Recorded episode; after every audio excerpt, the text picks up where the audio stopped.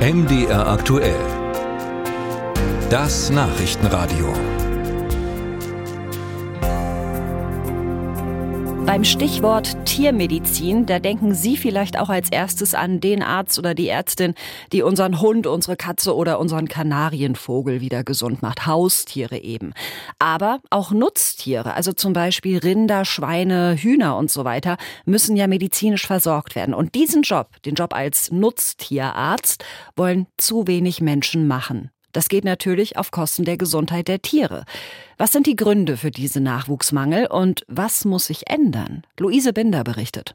Michael Polster ist Landwirt. Er und die etwa 3000 Rinder auf seinem Betrieb Multiagrar Klausnitz sind auf regelmäßige Tierarztbesuche angewiesen.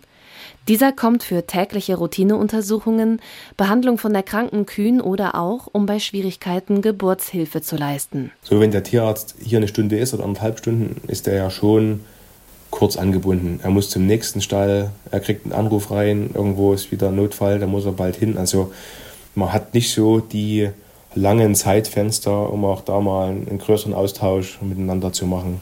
Noch kann der Tierarzt aus der Umgebung das Wichtigste abdecken, doch das wird deutschlandweit immer schwieriger. Es fehlen Tierärztinnen in allen Bereichen. Der Verband der Tierärzte sieht daher die Tiergesundheit in akuter Gefahr. Die wenigen, die sich für eine Arbeit in der Landwirtschaft entscheiden, bleiben oft nicht lange.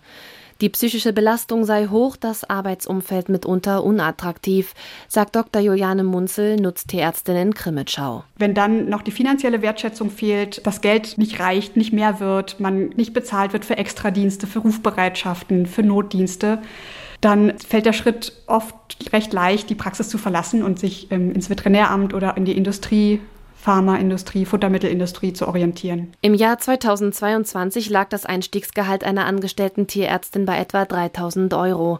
Zum Vergleich, in der Humanmedizin waren es 1500 Euro mehr. Nicht nur die Löhne unterscheiden sich in Tier- und Humanmedizin.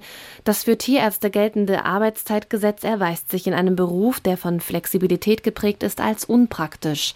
Ein Tarifvertrag für Tiermediziner könnte helfen, sagt Juliane Munzel vom Bund Angestellter Tierärzte, kurz BAT. Ein Tarifvertrag kann dafür sorgen, dass die Schichten, die gearbeitet werden, länger sind. Zwölf Stunden zum Beispiel oder ein Bereitschaftsdienst über 24 Stunden. Passiert jetzt alles schon, aber es ist nicht legal.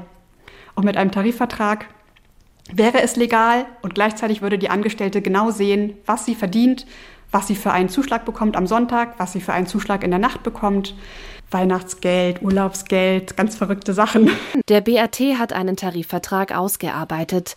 Dieser beinhaltet etwa 700 Euro mehr, geregelte Zuschläge und flexiblere Arbeitszeiten. Das Problem? Es gibt keinen Arbeitgeberverband in der Nutztierpraxis, mit dem verhandelt werden kann. Solange das so bleibt, kann der BAT nur einzelnen Arbeitgebern sogenannte Haustarifverträge anbieten.